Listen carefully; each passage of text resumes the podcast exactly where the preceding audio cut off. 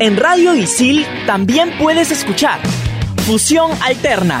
No te quedes y sé parte de lo más trendy del mundo de la música. Conciertos, festivales y toda la movida de la escena local e internacional. Fusión Alterna. Búscanos en Spotify como Radio Isil.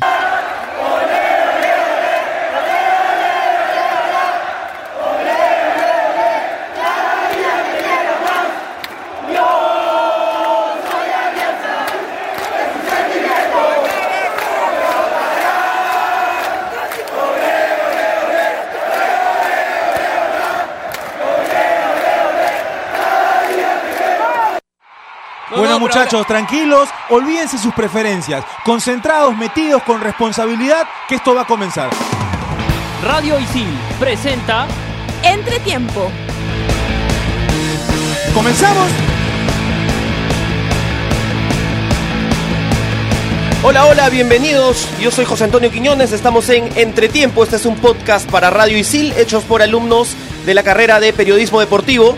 El día de hoy tenemos bastante información en lo que respecta a Liga 1. Se ha jugado la primera semifinal entre Alianza Lima y Sporting Cristal. La primera la ha ganado el cuadro de la victoria, Alianza Lima. Y también tenemos mucha info con respecto a los equipos que van a subir a la Liga 1 en el 2020. Hoy estamos con Mabe Bueno, Bruno Arrisco y Pablo Caña. Bienvenidos muchachos, Mabe. ¿Qué tal? ¿Qué tal a todos los que nos escuchan? Una edición más de Entretiempo.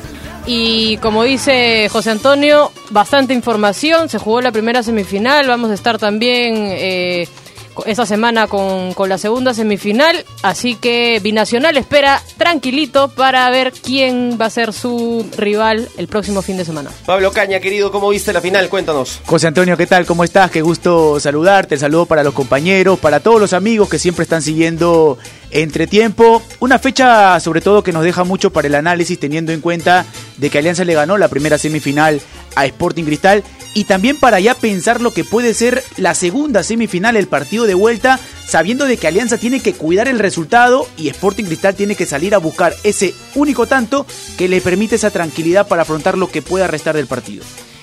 Bruno Arrisco, Copa Perú, segunda división, quienes se nos vienen, suben cuatro este año. ¿Qué tal José? ¿Cómo estás? ¿Qué tal chicos en la mesa? A todos los que nos escuchan.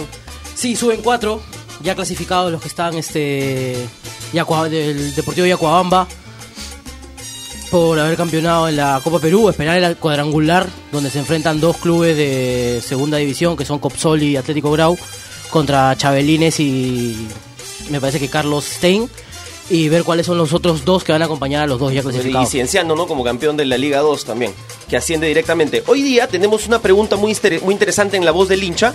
Es, ¿quién fue el mejor jugador de la primera semifinal? Y vamos a escuchar primero lo que dijo el hincha y traemos después la pregunta a la mesa, ¿les parece?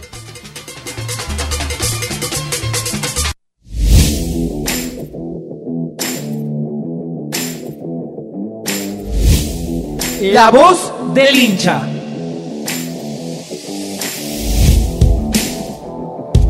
Muchas gracias muchachos por el pase y bienvenidos a una secuencia más de La Voz del Hincha.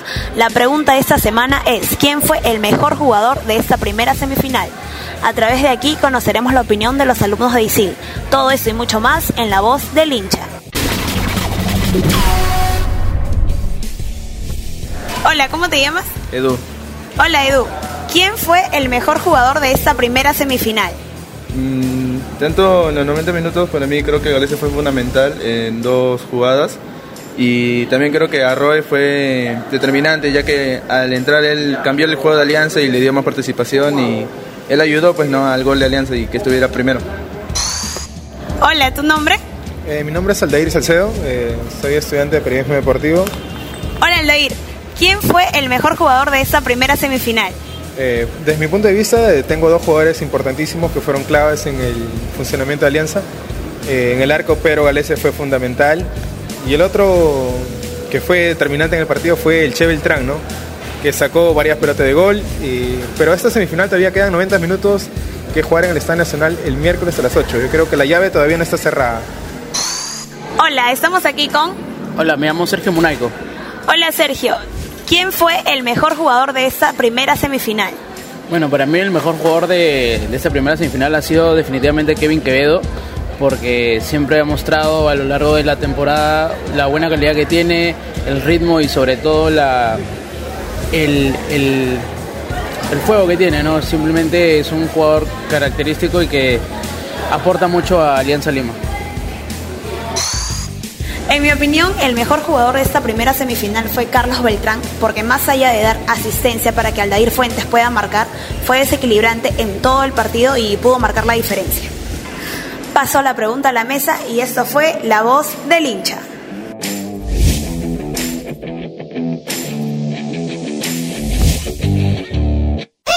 Radio Isil. Estás conectado a Radio Isil.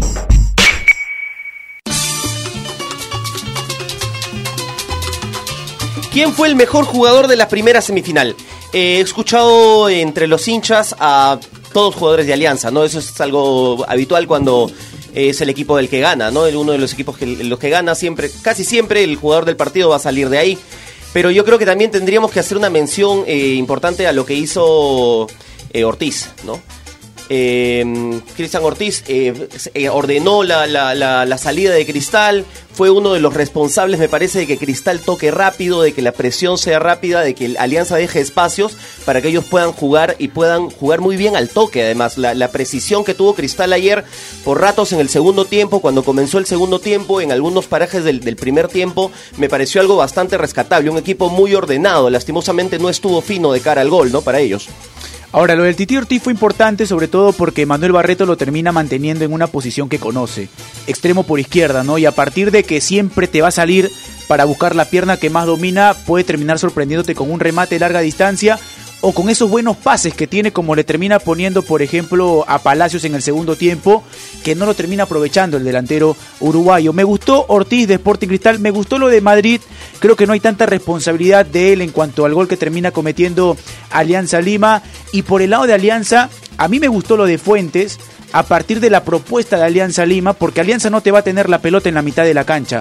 Alianza Lima salió a tratar de cortarle los circuitos a Sporting Cristal, a tratar de fastidiar a los volantes interiores para que Cristal no pueda encontrar esos espacios de los cuales ha estado careciendo también el equipo de Manuel Barreto. Yo, yo pensaría que para que haya un partido redondo de Fuentes, eh, tal vez le faltó un poco la distribución, ¿no? Estuvo un poco impreciso al momento de es repartir. que no es el estilo de Pablo Bengochea. O sea, ¿cómo tú le vas a pedir a un futbolista que tenga distribución de pelota si el técnico no se lo pide? O sea, yo siento que Alianza es un equipo muy práctico. Pero ¿para qué recuperas la pelota, Pablo? O sea, Sí. Aldair Fuentes tiene presencia, es alto, es grande, Sí. recupera, recupera la pelota y finalmente la term- Si bien Alianza Lima es un equipo que no necesita pasar la pelota por el medio campo y por eso seguramente en Gochea no es lo primero que le pide Aldair Fuentes, no que reparta la pelota. Un volante 6, un volante de salida, tiene que recuperar y dársela al pie a uno de su mismo al color. que más sabe, digamos, ¿no? De su mismo color, cosa que Aldair Fuentes no hizo ayer. Recuperó muchas pelotas, metió todo lo que tú quieras, pero, pero Es que entregarla mismo es que limpia a la una persona. Cristal. Sí, pero cuando recuperó no la entregó limpia. Para mí por eso, pero es que el fuera del gol, no se llevaría. ¿Para ti no quién se fue el mejor jugador, Mabel? Para mí creo que se la lleva Galese. Estuvo ¿Sí? seguro, estuvo seguro. A Tuvo mí- para mí do- tuvo dos intervenciones do- claras, ¿no? Dos intervenciones claras que le permitió a Alianza llevarse el resultado en cero. Si no fuera por Galese, seguramente podríamos hablar de repente de un uno a uno, ¿no? Pero fuera de eso, creo que, y como mencionamos en esta mesa la semana pasada, para mí el jugador, y lo, lo pongo entre comillas porque no juega, es Bengochea. Bengochea replantea bien, Bengochea ha Le venido... ha salido todo, ¿no? Ha venido ganando los partidos él, con la mano de él. Y finalmente un gol en el minuto 93 es mano de Bengochea, ¿no? Y sobre todo por las modificaciones que termina realizando Pablo Bengochea. Él hablaba en conferencia de prensa y decía, los cambios yo los trabajo durante la semana, ya sé qué futbolista va a ingresar y es más, se anima a decir de que el tercer cambio era Rinaldo Cruzado, pero se termina lesionando Duclos. El cambio y el ingreso de Cachito Ramírez fue importante porque en ese momento Cristal tenía la pelota y Cazulo pasaba al ataque sin ninguna marca. Llegaron a haber cinco o cuatro corners seguidos, ¿no? Claro. La intensidad Sí, con la que hay, pegaba hay un momento donde todas las pelotas le llegan a Cazulo. Claro, y Rebota a participaba. Cazulo, y rebota Ca- a Cazulo. Exacto, entonces, el cambio de, de Pablo Bengochea, que si bien es cierto lo trabajo durante la semana, hace de que Cachito termine jugando muy cerca de Balboa, que quedaba como el único punta, y después y después Cazulo tenía que referenciarlo. Entonces, al ir Cazulo a referenciar a Cachito, ya no le permitía sumarse al ataque. Entonces quedaban ahí en igualdad numérica porque Fuentes y Cartagena iban siempre con Canchita, iba siempre también con el otro de interior de cristal. Nos hablabas de, de Bengochea, Mabe, como un, a ti te parece una de las figuras más importantes dentro de este partido por la forma en la que hizo los cambios. Tenemos justo las declaraciones de Bengochea al final del partido de ayer.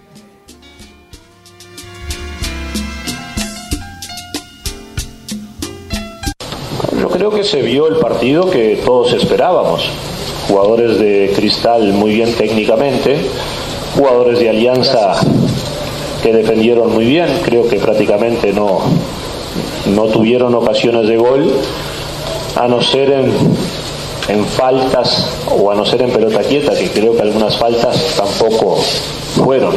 Creo que eran quites muy limpios de, de los futbolistas de Alianza y bueno, y aprovecharon en alguna oportunidad, no tuvimos todas las ocasiones de gol que queríamos, pero sí tuvimos algunas, y bueno, y aprovechamos una al final.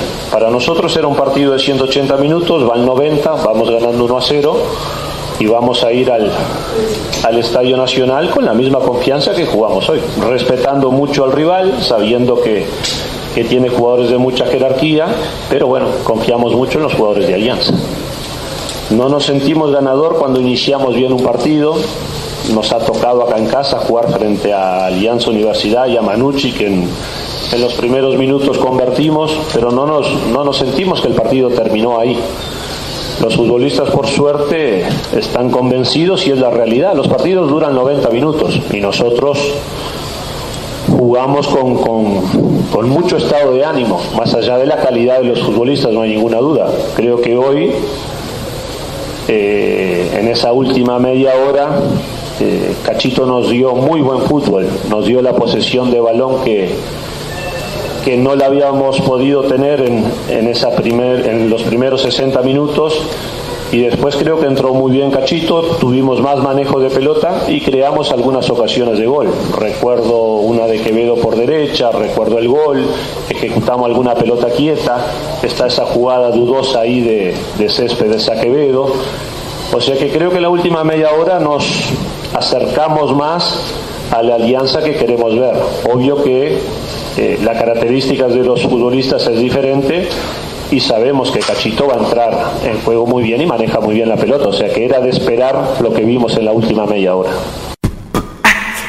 Estás conectado a Radio Isil. Radio Isil.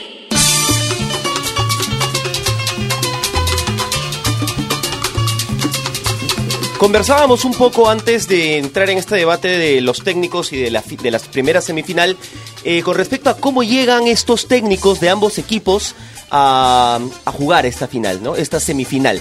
Y eh, Pablo mencionaba, pues, que, que, Pablo Javier Bengochea tiene un, eh, un currículum mucho más amplio, ¿no? Él ha sido técnico en Peñarol, ha sido asistente de Marcarián durante el proceso de eliminatoria, ha sido técnico de la selección también, ya lleva tres años entrenando en Alianza y llegando a instancias finales, mientras que a Barreto parecía que le faltaba eso también, ¿no? El tema de manejar los cambios creo que siempre ha caracterizado a Pablo Bengochea.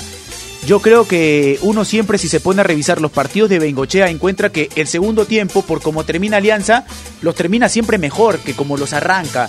Entonces a partir de ahí creo que también se ve la mano de un técnico que se pone en las distintas circunstancias que pueden ocurrir en un partido. El plantel que tiene en esta temporada le permite a Bengochea. A diferencia de Barreto, que es un técnico que recién está teniendo esta oportunidad, no es justificación, uh -huh. pero hay que mencionarlo, ¿no? Barreto, digamos que dentro de esa inexperiencia, a veces las tomas de decisiones no le terminan jugando a favor. ¿Te refieres al cambio de Herrera? No necesariamente al cambio de Herrera, porque digamos que en ese momento Cristal estaba careciendo de gol. Cristal generaba, pero no tenía quien la meta. En el banco tienes a un futbolista como Herrera, que se había recuperado de una lesión, que garantía de gol, que garantía de gol lo es. Herrera donde vaya es garantía de gol por lo que hizo con Sporting Cristal. Y si te dicen que está para 30 minutos y te quedan 15, volteas al banco y lo ves Herrera, es un cambio que tienes que realizar.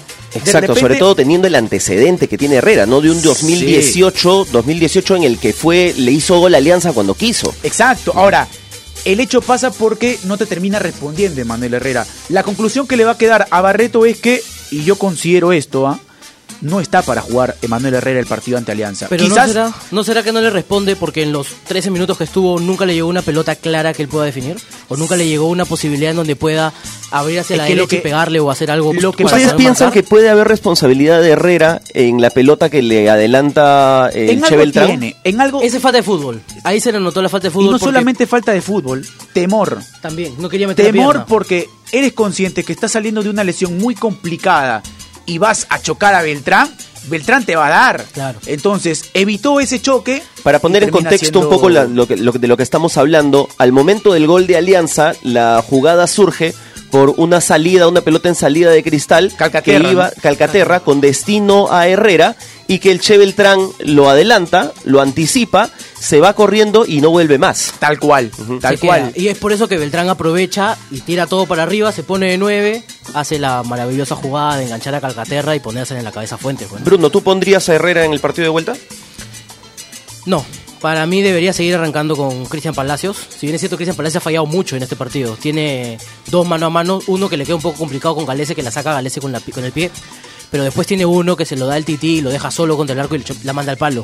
Entonces, si Cristal Pero es una media vuelta complicada también esa, ¿no? O sea, Sí, ahora Sí, se la pero- pone bien el tití, Claro, ¿no? lo deja Se la pone bien el tití. Yo creo que quiere reventarle el arco, pero si la quiere, si la coloca. La levanta un poquito. Exacto. Si la levanta un poquito es gol. No, la levanta Palacios. O sea, a la hora de controlarla, levanta un poquito y cuando le mete la zurda, termina impactando Al en el palo. Ahora, yo sí no arranco con Herrera el No, partido. ¿ah? Así como lo he visto los 13 minutos, Es no, que- no está para arrancar. Es que primero es porque el cuerpo, el, el cuerpo médico de Cristal dice que no está para 90. Son siete meses de lesión también. Está, ¿no? está para 30 y digamos que el ritmo futbolístico de una semifinal tampoco está para que Manuel Herrera pueda arrancar un partido. Quizás las circunstancias del partido por cómo se vaya dando en el Estadio Nacional puede hacer de que Herrera ingrese o de repente también no. Ahora, Cristal está obligado a salir a buscar ese gol. El ¿no? partido se, se torna muy distinto para ellos, ¿no? Yo creo que hubiera sido muy diferente eh, llegar con un 0 a 0 sabiendo que se pueden medir todavía, o tú crees que si llegaban con un 0 a 0 ya no había margen de medición, iban a ir los dos al mismo... No, si iban 0 a 0, si iban a seguir midiendo. Sí, iban a seguir midiendo, ¿no? Sí, este sí, 1 a sí. 0 de final de partido ha hecho que el partido del miércoles vamos a ver un cristal con mucha más explosión. Tendría que ser así, Cristal, ¿no? Porque está obligado a conseguir ese gol. A Cristal jugar con la desesperación le ha ido mal. Ante Manucci, Cristal tenía que ir a buscar el 2 a 1 Y se lo y ganaron. Manucci se lo termina ganando. Entonces, a Cristal le está costando, ¿no? Jugar con la presión, saber que tiene que salir a ganar un partido y al frente tiene un técnico que sabe cómo plantearte un partido en el cual sabe que está con el score a favor. Tenemos un partido el miércoles también de dos arqueros de selección. Eh, y bueno, el de ayer también, ¿no? Un partido, de- perdón, el, el del domingo fue un, un partido de, de- de dos arqueros de selección. Y justamente en la sección del Dame esos 5 tenemos a uno de los mejores arqueros del clausura, para mi entender, que es Manuel Heredia. Bueno, Y para mí el mejor. ¿ah? nos va a contar un poco su Dame esos 5 y después de eso venimos para hablar de lo que fueron los arqueros en este partido.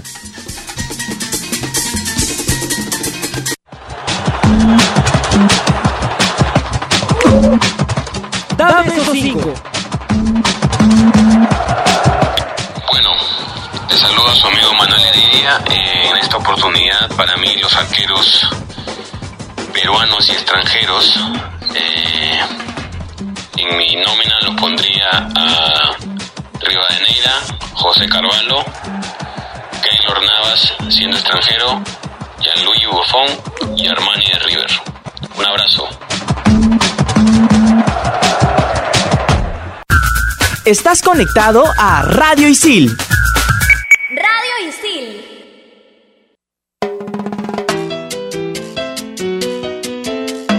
Muchachos, ¿qué les pareció la actuación del Pato Álvarez ayer? ¿Le encuentran responsabilidad en el gol? ¿Piensan que pudo haber hecho? No, no podía hacer nada ahí, ¿no? No, no podía hacer nada. Tal vez salir a, con todo a chocar. Pero un centro muy corto también, ¿no? Sí, Bien ese difícil problema está dentro del área, Sí, no la sí. mides. Ahora, Pero- respondió las veces que Alianza Lima intentó, ¿no? Digamos que en el segundo tiempo Alianza tuvo dos situaciones claras, un remate de Fuentes, un remate de Balboa, en Y el cabezazo de Che. Beltrán, en el cabezazo de Che Beltrán, digamos que sí no tenía nada que hacer, pero terminó respondiendo. Sí. Ahora, digamos que lo de Galese se termina haciendo más vistoso porque Alianza termina consiguiendo el resultado, ¿no?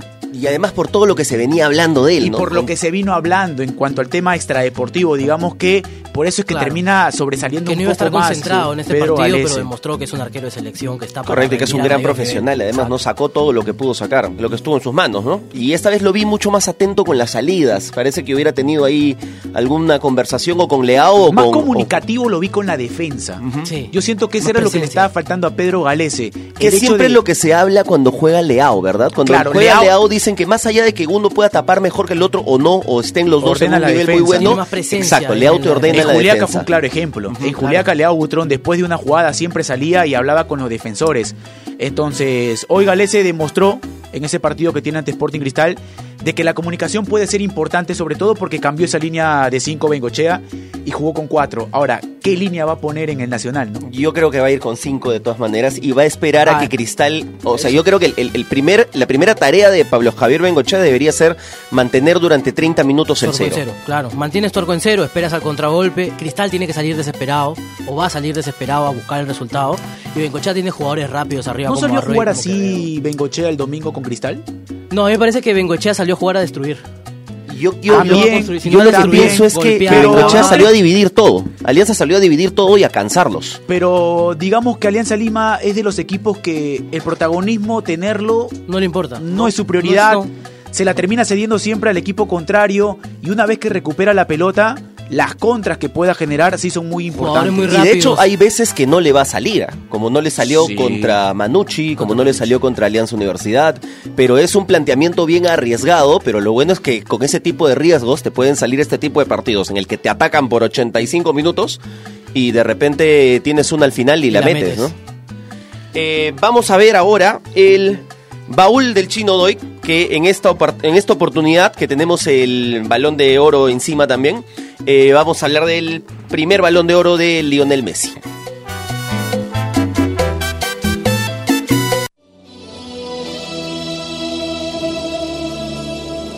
El primero de diciembre del 2009, Lionel Messi recibía su primer balón de oro tras una notable campaña con el Barcelona de España, en la que ganarían todos los títulos posibles, la Liga, Champions, Copa de Rey, Supercopa de España, Supercopa de Europa y Mundial de Clubes. La figura argentina con 22 años superó a sus compañeros del equipo Xavi e Iniesta en la votación, así como a Cristiano Ronaldo que un año antes había obtenido este galardón dejando segundo a Leo.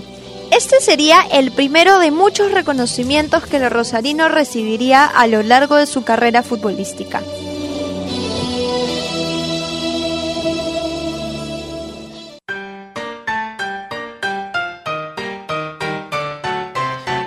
Y yo soy de los que opinan que mientras CR7 y Messi estén en actividad, el balón de oro no debería tener dueño. O sea, es para- yo pienso ¿no? que estos dos jugadores son de un orden superlativo, que verlos jugar ha sido realmente un privilegio, que hay que disfrutarlos y que hay que darles ya todos los balones de oro hasta que se retiren. no sé. Claro, es una temporada mala de Messi, lo gana Cristiano, una temporada Exacto. mala de Messi, mala entre comillas, porque mala Los son números que tienen 40 creo que los terminan avalando, ¿no? ¿Ustedes cuál- piensan que debería ser el balón de oro este año? Eh, yo siempre he tenido una debilidad por lo que Messi te puede ofrecer Sí, en el campo de juego, ¿no? Siento que, que la manera que tiene de desarrollar el fútbol me agrada. Ahora, digamos que si uno se va a las estadísticas, por ahí encuentras a alguien que está muy cerca, pero creo que en esta clase de, de lecciones prevalece lo que te pueden brindar en lo estético, ¿no? Y eso lo vemos en el último partido que jugaron contra el Atleti, que Messi tiene que aparecer los últimos cinco minutos, te marca un gol, te gana el partido y se acabó, se sentenció el partido. Y hablando de, de balón de oro y de cracks de talla internacional, eh, ya tenemos prácticamente sentenciados quienes van a ser, bueno, ya tenemos a dos de los cuatro equipos que van a subir a la Liga 1 para el 2020. Uno de ellos, me contabas, un equipo de la Libertad, eh, Bruno. Sí, el Deportivo Cayobamba, ¿me parece? El que subió a la liga... Yacuabamba. Yacuabamba, Deportivo Yacuabamba de la Libertad. El que ha subido, sí. Otro equipo trujillano, ya son tres arriba. De la libertad. Trujillano. Y tú sabes que lo curioso con, respecto a este equipo, Yacuabamba, es que Yacuabamba viene de una comunidad campesina que tiene mm, oro. Ellos eh, Sí. tienen un, una- un canon que, le- que reciben del gobierno por oro. Y básicamente lo que se ha estado manejando es que el equipo vive del- de la gente. y del De del negocio que el oro De la- produce. De la, mi- Inclusive, digámoslo, digámoslo, de la minería ilegal.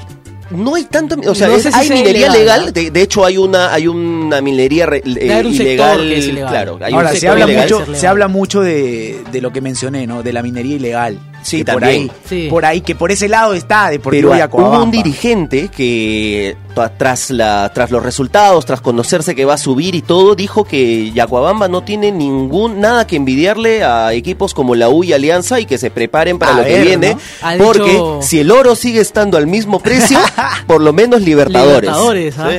Así que puede haber ahí una sorpresa también con el equipo que llegue el próximo año. Habría que ver cómo se mueve en el mercado ahora, si compra bien, si va comprando. Ese es el, ese es el tema, ¿no? Saber de qué manera va a contratar, si va a continuar con ese técnico, cuántos del plantel van, a seguir, para claro. afrontar la Liga 1, porque hay una gran diferencia entre lo que es una Copa, Copa Perú, Perú, claro. y lo que es una Liga 1, porque Totalmente. hoy la Comisión de Licencias te exige algunas cosas, ¿no? Te exige que tengas un estadio en óptimas condiciones, Divisiones menores. las divisiones menores para participar de la Copa Reserva. Centenario, entonces ver también cuáles van a ser las condiciones para llegar a Yacuabamba, porque hoy por hoy, si tú quieres agarrar un carro e irte de Trujillo a Yacuabamba, son 15 horas. Ay, ay, ay. Y si vas en bus, 20. Entonces, vamos Era lo a ver mismo que qué, pasaba- era lo qué mismo pasa que- cuando los equipos, un equipo, no sé, pues, cuando el Melgar tenga que jugar en Yacuabamba, ¿qué va a hacer? Lima, Lima, Trujillo, Trujillo, 18 horas para llegar hasta el estadio. Es lo que es lo que pasaba cuando a veces los partidos se jugaban en Cutervo. Claro. Cuando a veces Comerciantes Unidos Claro. era local en Cutervo, los equipos tenían que ir a Chiclayo, si no me equivoco. Y de Chiclayo, de seis Chiclayo horas, era como que ocho horas que Sí. tenían que, que ir. Entonces, habían equipos que incluso iban en bus a Chiclayo. Entonces, el tramo se volvía más largo. Habrá que ver Claro. de qué manera. Imagino que aprovechando haciendo. que es en Trujillo harán todo en el Mansiche, pues, ¿no? Y Cienciano también ya está, ¿no? En la, en la Liga 1. Cienciano. Cienciano. Van a haber dos equipos de Cusco ahora. Y ahí estuvo también en la pelea el Deportivo Garcilaso en algún momento, ¿no? O sea, Se pone, se pone muy buena la, la Liga 1 del otro año, teniendo a equipos con tantos nombres, ¿no? Cienciano, Boys, Municipal. Y todavía faltan dos Alianza. más. Faltan dos equipos para que puedan subir a la Liga 1. Me parece que uno de ellos es el Atlético Grau, También. que ha clasificado a, a Sudamericana. A Sudamericana. a Sudamericana, pero ha clasificado al cuadrangular final que se viene con También. dos de Copa Perú, con dos de la segunda, para Sí. tratar de buscar esos dos equipos que completen los 20 equipos de la Liga 1, que no sé si estaremos preparados para afrontar eso. Eso también va a ser complicado, ¿no? Complicado, ¿no? Y Sobre además todo- vamos a ver qué, qué propone la AFP para el torneo del próximo año, porque en los últimos años eh, no hemos tenido ningún torneo que sea igual al anterior en cuanto a bases o en cuanto a estructura. se ¿no? modifica mucho, ¿no? Sí. Sobre todo lo que se va a presentar en cuanto al desarrollo del campeonato, que se tenga más claro ese aspecto. Bueno, con, eh, con esto ya cerramos sobre el, el- el- el fútbol de ascenso y eh, en vista que ya el torneo sabemos que el partido de, de vuelta va a ser este miércoles y que luego ya Binacional espera por quien vaya a ganar esta semifinal para jugar las finales. Son el 8 y el 15, ¿verdad? Las semifinales. El 8 y el 15. El 8 y el exacto. 15. Eh, los dejamos con la agenda de peruanos en el extranjero.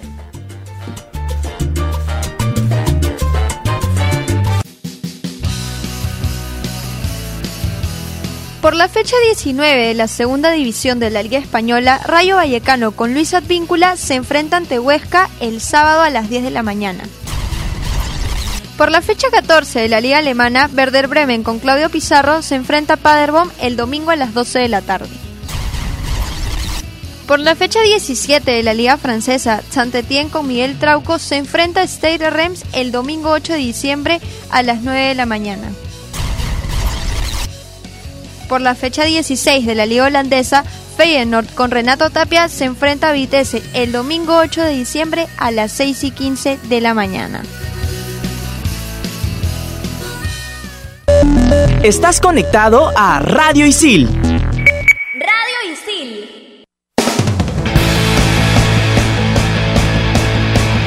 El que gane estas semifinales se va a enfrentar contra Binacional. Si fueran Roberto Mosquera, ¿qué piensan en este momento? Al toque nomás para despedir Si el programa. fuera Roberto Mosquera, yo creo que piensa en Cristal. Yo creo que piensen que venga cualquiera. Después de los cuatro que le metió Cristal, que venga y que sea Juliaca. Bueno, eso ha sido todo por esta semana. Nosotros somos Entretiempo y no dejen de escuchar todos los programas del podcast por Radio Isil. Nos vemos la próxima semana.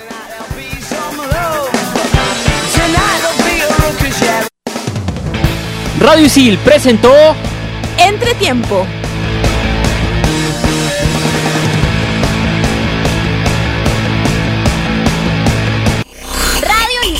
Estás conectado a Radio Isil